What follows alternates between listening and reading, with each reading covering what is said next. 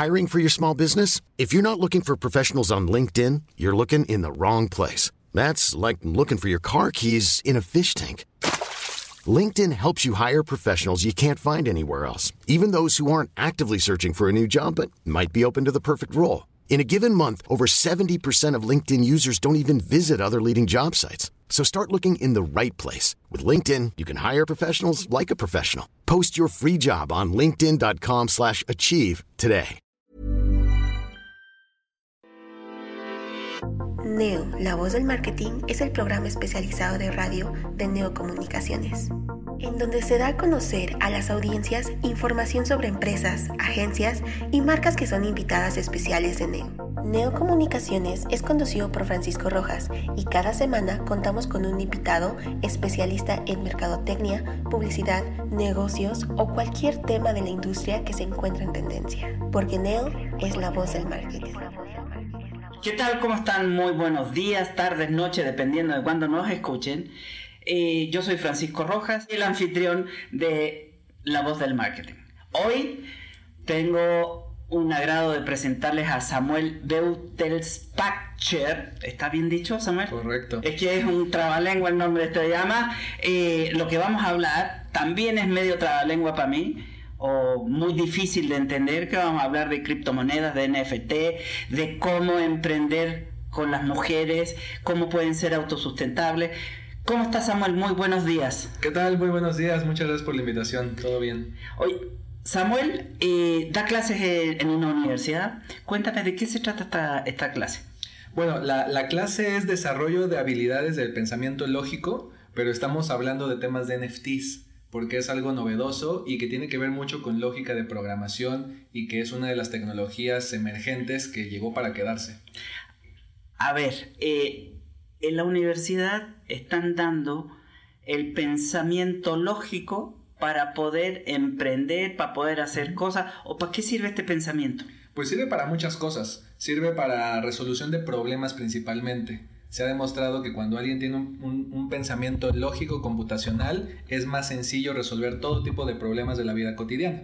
¿En qué consiste este pensamiento lógico? Hacía cortito, como para que lo podamos entender. Pues básicamente se compone de, de, diferentes etapas. Por ejemplo, la primera es de análisis, es segmentar el problema en cuestión en diferentes partes, ¿no? Luego es proponer una solución, probarla, ver si funciona, como una hipótesis. Después buscar patrones que se repitan y por último, crear un algoritmo, es decir, ya una secuencia de pasos, una serie de instrucciones, como una receta para hacer un pastel, pero después de haber hecho todo el análisis previo. ¿Cuánto te debería de llevar hacer ese análisis y esa prueba y error que, mencionas? Bueno, depende del, del, problema en cuestión, ¿no? Ahorita el programa que estamos lanzando para NFTs nos va a tomar cinco semanas para crear un NFT. Ya llegamos a la pregunta de oro. ¿Qué es un NFT o un NFT? NFT, las siglas son Non-Fungible Token, que da lo mismo porque no dice nada, pero vamos a desglosarlo. Token es como una ficha. Token es algo que te dan en, por ejemplo, puntos cuando viajas o cuando compras. Entonces, token es esa ficha o ese punto, pero llevado a código. Es un pedazo de código, un pedazo de un programa que establece un contrato digital. El contrato digital puede tener muchas funciones, pero es no fungible porque ese contrato es único, está respaldado en blockchain, no se puede dividir ni se puede gastar, nunca desaparece, está programado y está hecho para que viva por siempre y además tiene cierto valor económico. Entonces, básicamente un NFT es un contrato que, es digital, que está en blockchain y que sirve para brindar una serie de beneficios para quien lo tiene. El problema con los NFTs en la actualidad es que hay mucho desconocimiento y se piensa que son solamente obras de arte o imágenes de changos o ya salen los changuitos y que son muy costosas y que no tienen sentido y que no sirven para nada. Pero eso es lo que está en la superficie. En el fondo, la tecnología que lo respalda es súper importante, es muy novedosa, resuelve muchas necesidades y en el futuro vamos a estar hablando muy de cerca de blockchain, de NFTs, de criptomonedas, de Web3 que es la, nueva tecnología. Ahora, Samuel, tú trabajas, me quiero imaginar, aparte de dar clases en la universidad, eh, trabajas en una empresa. ¿Qué hacen en esa empresa? En esta empresa, en la que, con una de las que estoy colaborando, se llama Osaru, estamos desarrollando NFTs con causa. Porque justamente como hay ese conocimiento de que no sirven para nada, dijimos, no, vamos a demostrar que sí tienen un uso. Y este NFT con causa, la persona que lo adquiera va a tener derecho a un diplomado entonces, de entrada, por comprar el NFT ya le da acceso exclusivo a un diplomado sobre estos temas, pues para que esté informado y tenga conocimiento. En segundo lugar, es un donativo, por eso es con causa, porque esa aportación económica sirve para capacitar a mujeres para que rompan esa brecha digital y por lo tanto también rompan la brecha de género que existe en el empleo. Es decir, que accedan a mejores condiciones laborales, mejores salarios y con eso mejoremos su calidad de vida. Además van a tener su NFT, es decir, su contrato digital con un arte específico y también les vamos a dar una, un wallet físico. Un wallet es eh, una un dispositivo o un dispositivo es un dispositivo electrónico donde se almacenan las criptomonedas de manera segura. A ver, hemos hablado de, de varias cosas, de blockchain, de criptomonedas, pero ¿qué es el blockchain? Esa es una excelente pregunta. Blockchain es la base de todos estos temas. Web3, NFTs, criptomonedas, todo se basa en blockchain. Blockchain es una base de datos.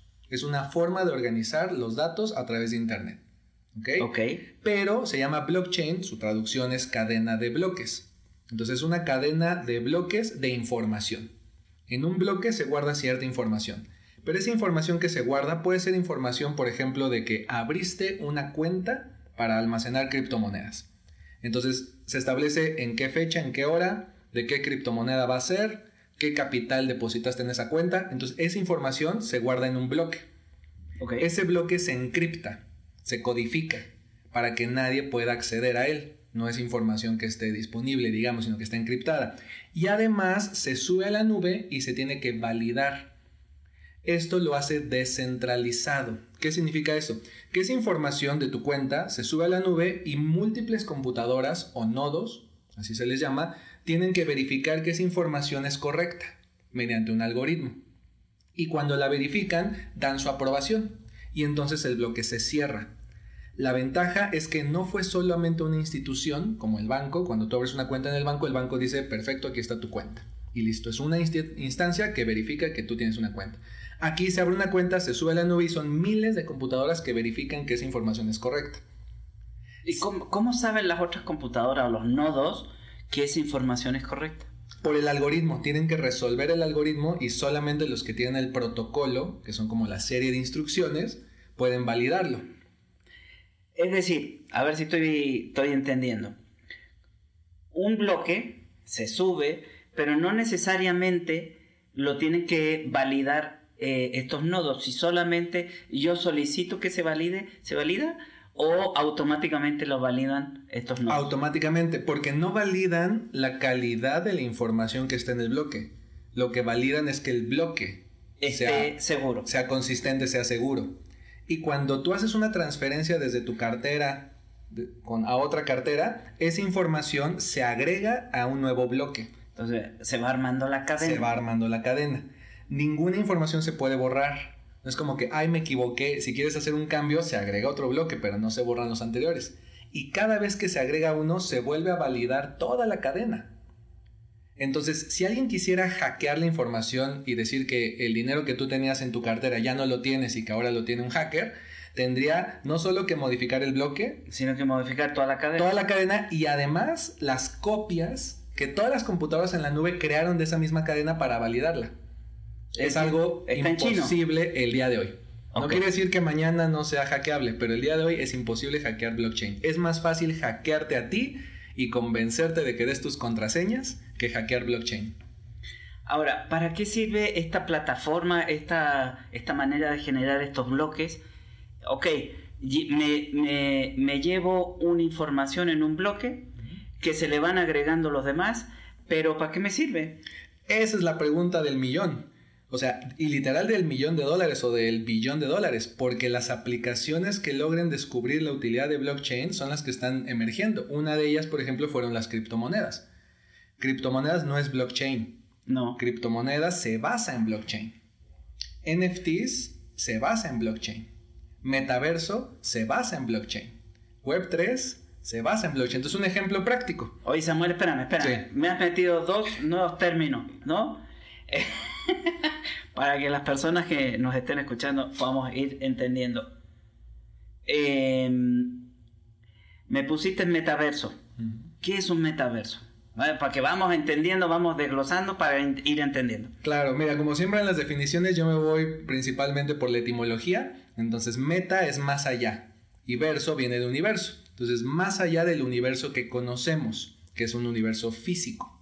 Entonces, el metaverso es básicamente un universo digital, un universo virtual, donde lo que haces en el mundo físico, ahora que tiene limitantes, ¿no? Por ejemplo, en el mundo físico solo puedes estar en un lugar a la vez.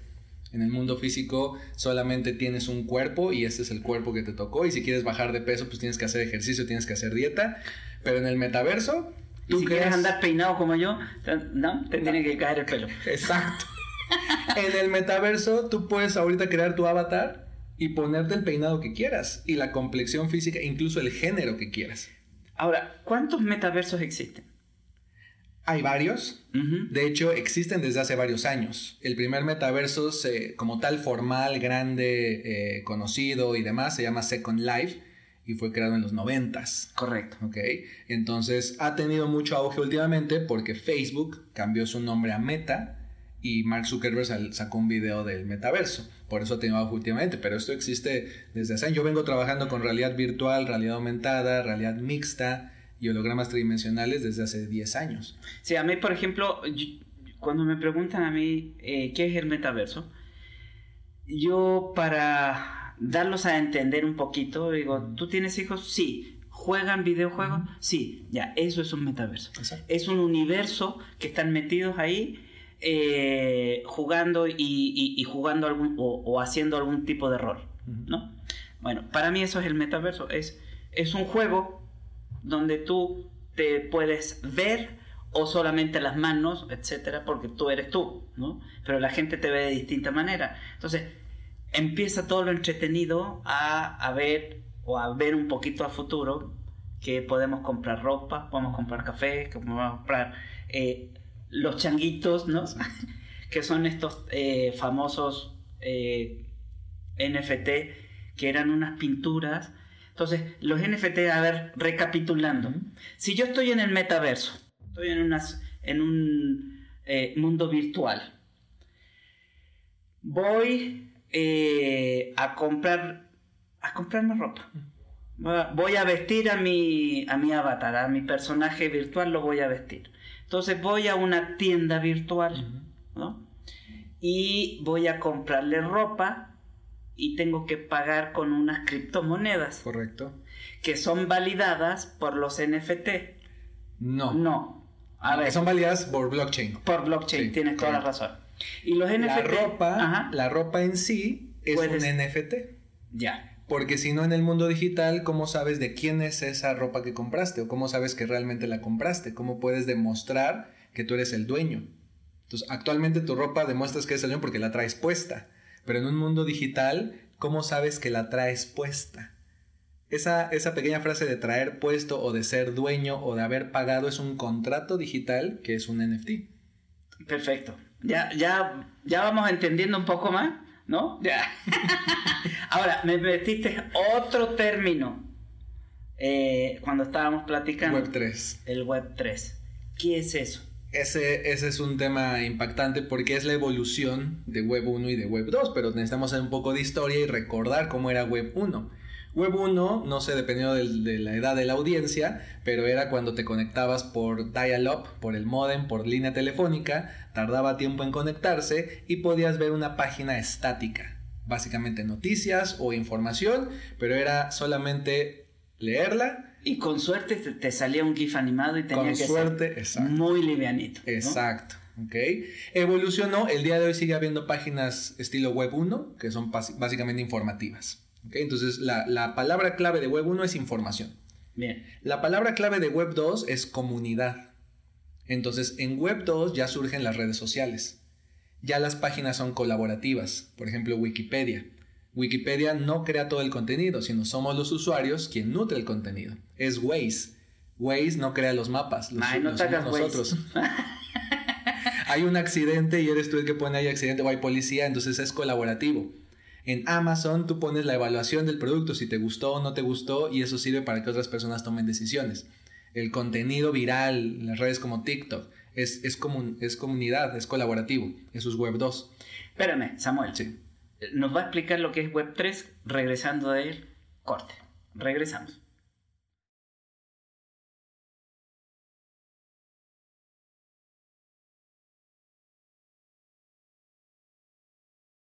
Gracias por regresar con La Voz del Marketing. Hoy estamos hablando con Samuel Voltage Pager. Nos estabas explicando en el, en el bloque anterior, creo que era Web 1, Web 2 y ahora la Web 3. Web 3, decíamos Web 1 es información, Web 2 es comunidad, Web 3 es experiencia. Entonces, aunque en las anteriores había cierta experiencia, en Web 3 el objetivo es que lo vivas, que lo sientas no basta nada más con verlo, no basta con leerlo, sino debes, debes de poder sentirlo, de trasladarte a ese lugar. Es por eso que el metaverso tiene tanto auge en este, en este Web 3, ¿no? Ponerte lentes de realidad virtual, ponerte guantes que tengan retroalimentación sináptica, que puedas sentir las cosas. Entonces, Web 3 tiene que ver con experiencias y tiene que ver con interoperabilidad de todo lo anterior. Entonces, Actualmente si tú quieres comprar un NFT o comprar una criptomoneda, la ruta que tienes que seguir es bastante larga. Eh, en Web3 la idea es que ya tu avatar traiga su cartera digital, pero con él y que las compras sean instantáneas sin importar la criptomoneda y sin importar la página en la que tú estés. Entonces, son algunos de los términos de, Web3.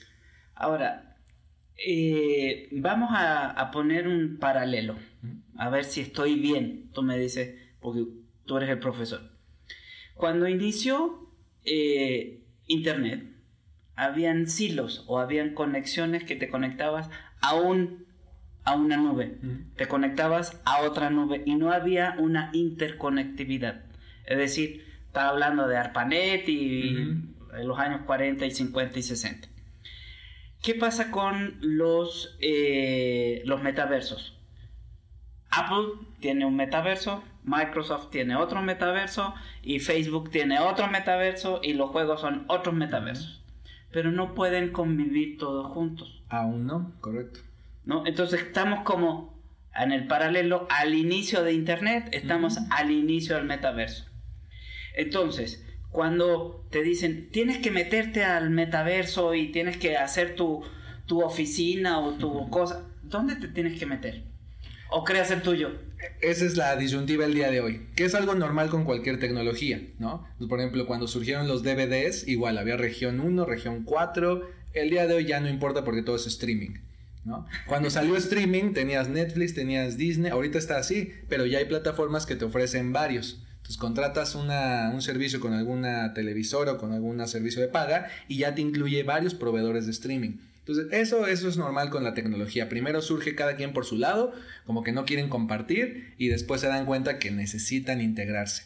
Que hay que ser colaborativos. Que hay que ser colaborativos. Entonces, además de los que ya existen que mencionaste, hay otros que son descentralizados. Es decir, que no los creó una empresa, sino que la misma comunidad los va creando. Entonces, es otro tema interesante, pero yo creo que en, poco tiempo va a haber necesidad de que, de que convivan entre sí. ¿Qué pasa si no me meto al metaverso? Nada, de hecho yo creo que no todos deberían entrar al metaverso aún.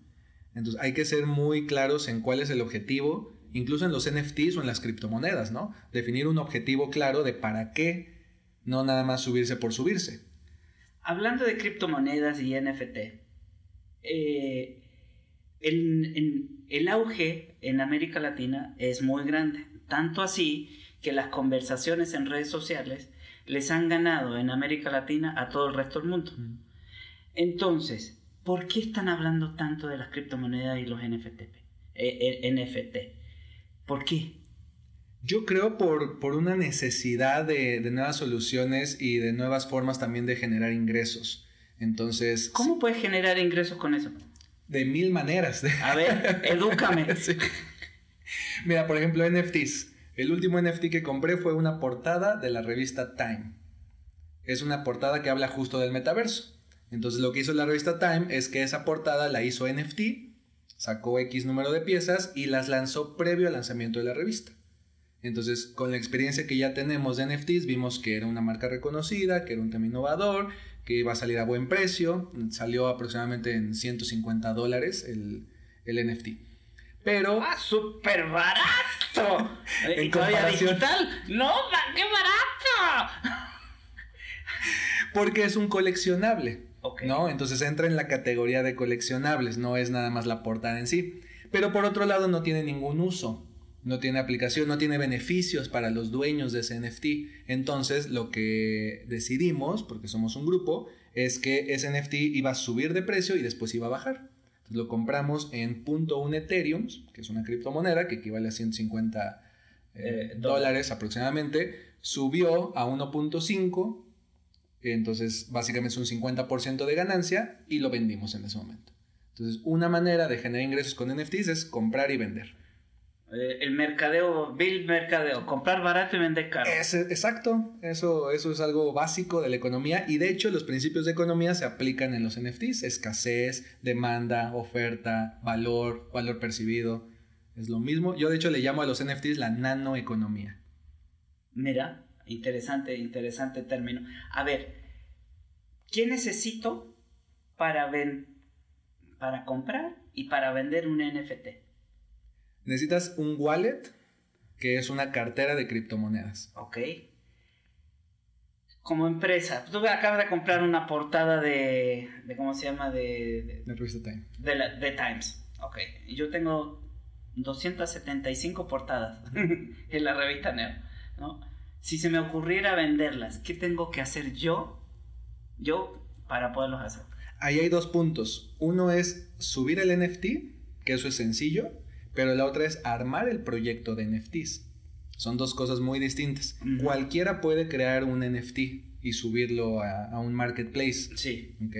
Pero no cualquiera puede crear un proyecto exitoso de NFTs. de acuerdo. ¿Ok? Entonces, lo, el proyecto incluye la creación del NFT. Entonces, yo lo que te diría es, ha- hagamos una, un, un proyecto. En sí, el NFT es una empresa. Entonces, se quiere comercializar estas portadas como NFT, perfecto. ¿A qué público van dirigido? ¿Cuál es el precio de salida? Eh, ¿Cuáles son los beneficios que se le van a aportar a los que lo compren? ¿Cómo vamos a crear la comunidad? ¿Ya se tiene la comunidad o se va a crear una nueva? Ahí, por ejemplo, eh, supongamos que cómo se validan los derechos de autor o los derechos eh, de propiedad de una de una imagen en, eh, en internet o en el mundo digital. Exacto, de hecho ahí es donde hay grandes áreas de oportunidad porque es juntar el mundo físico con el mundo virtual, ¿no? En el mundo físico pues tienes tu registro con el INPI o con Indautor, ¿no? En el mundo digital solamente es el NFT. Entonces ahorita básicamente es ser de los primeros para que tengas esa obra y en el contrato digital sí se puede establecer que se tiene un contrato o un derecho en el país, en este caso de México. Hay que ver los derechos en otros países también. Entonces, pero son temas distintos. ¿Y eso con quién lo ves? ¿Con un abogado o con un... eh, Con los se- dos. con un especialista en, en, eh, en- en estas cosas como tú. De hecho, ya le diste un clavo. Están surgiendo nuevos puestos laborales que no existían previamente. ¿no? Es, y lo mismo pasó en Web 2. En Web 1 no había Community Manager. Nadie necesitaba eso. ¿no? Pues sí. Y en Web 2 era indispensable. En Web 3 ya el Community Manager, ya si no lo tienes, estás perdido totalmente. Mejor, mejor ni hablas. Mejor ni exacto, ¿No? ¿no? Entonces hay cosas, por ejemplo, abogados digitales, abogados de NFTs, que se, fiscalistas de blockchain. Entonces son cosas que actualmente no existen. Ya hay fiscalistas que toman diplomados de blockchain, ¿no? Ya hay abogados que toman diplomados o hay gente técnica que toma diplomados, pero que no son como tal carreras especializadas en estos temas. Es que estoy pensando mal. Quiero pensar mal, quiero ser gandalla. Entonces, existe una, un lanzamiento de, de Coca-Cola que era del Mundial del 68, que fue el de acá, ¿no? Sí. En México. Ok. 86 también. Y hicieron una edición especial de la botella, que sé yo, bla, bla, bla. Listo, le tomo foto, le hago esta, la pongo en NFT y la registro yo. Lo puedes hacer. De eso a que haya alguien que te lo compre porque lo subiste tú, o sea, porque no es la oficial, porque no hay una comunidad, no está en la página oficial de Coca-Cola. Entonces sí lo puedes hacer y te la pueden comprar. Pero si lo hace Coca-Cola y lo publica en sus redes sociales, el impacto que va a tener es mayor. Correcto. Regresamos al punto. Tú creaste el NFT. Pero yo lo creé primero, entonces me están copiando. No, porque los derechos digitales, o sea, tú eres dueño del NFT. De ese nada más, de ese punto. De ese, y el NFT recuerda que es un contrato digital, no es en sí la obra de arte o los derechos de autor. Entonces, hay, de hecho hay un conflicto actualmente con, me parece que es Quentin Tarantino, porque él subió NFTs de escenas inéditas de algunas de sus películas y la casa productora lo está demandando. Pero él sale en, la obra, entonces sí es un tema interesante para los abogados. Pues sí, porque pues, ¿no? Estamos al principio de todo. Totalmente. En tu oficina tú ayudas a, a, las mujeres a, a, limitar o a disminuir la brecha. Eh, ¿De qué manera eh, sucede esto, Samuel? Porque entiendo que evidentemente si aprendes, pues disminuye la brecha. Pero de inclusión, ¿por qué? Porque hay muy pocas mujeres en...